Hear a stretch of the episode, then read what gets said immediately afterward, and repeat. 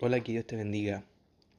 En este nuevo podcast llevábamos más de dos semanas que no eh, realizaba un nuevo contenido y este día eh, he querido compartir y hacer este podcast, este audio para que yo creo que más de alguno, más de algunos lo va a necesitar.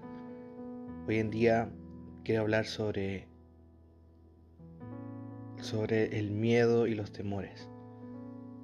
Hoy en día estamos ya viviendo quizá la etapa final o, viendo que se acerca ya la etapa finales sobre esta pandemia. O puede ser que no. Pero sí estamos viendo que se está eh, normalizando todas las cosas. Y los temores que que vienen en nuestra mente es decir, ¿y ahora qué, y ahora qué haremos? ¿Seguiremos en nuestra iglesia? ¿Qué va a pasar? ¿Qué es lo que va a ocurrir? ¿Qué es lo que viene ahora? Y vienen los temores en enfrentar quizá ahora nuestra nueva vida, cómo lo vamos a hacer. El miedo de que eh, cómo vamos a ejecutar eh, nuestra vivencia en la iglesia. A veces nos cuestionamos en decir si seguiremos o no en la, en la misma iglesia que estamos. Y vienen, esos, vienen esas preguntas en nuestra mente y en nuestro corazón porque es necesario o el ser humano siempre está hecho de temores está hecho de miedos, está hecho de preguntas. Pero sabes que toda pregunta que quizás tenemos, encontramos la respuesta en la palabra del Señor. Lo encontramos esa medicina, esa frase eh, en la palabra. No hay otra. No, hay, no encontramos en otra parte o en otro lugar la respuesta necesaria, más que en la palabra de Dios y más bien en el Señor, en Jesús. Yo quiero en esta hora decirte, no te preocupes o no tengas el miedo a lo que vendrá o lo que tengamos que enfrentar. Si Dios, si Dios está colocando en tu corazón ese, eh, esa decisión de tomar que, eh, de cambiar de lugar de iglesia, no tengas temor a lo que te dirán o el comenzar de nuevo. Si Dios quiere moverte de un lugar a otro es para, para poder bendecirte. Él quiere colocar en ti eh, lo que Él prometió. Así que no te, no te sientas mal. Si Dios está colocando en tu corazón el deseo de hacer algo diferente, hácelo.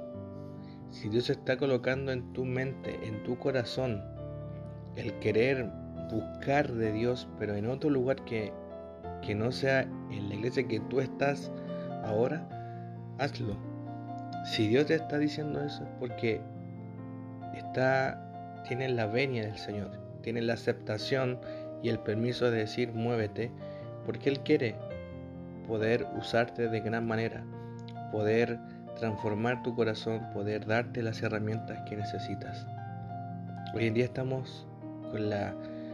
Nos, llenamos de, duda, del miedo, del temor en querer decir si me cambio de iglesia o tomo esta decisión, ¿qué es lo que van a hablar sobre mí?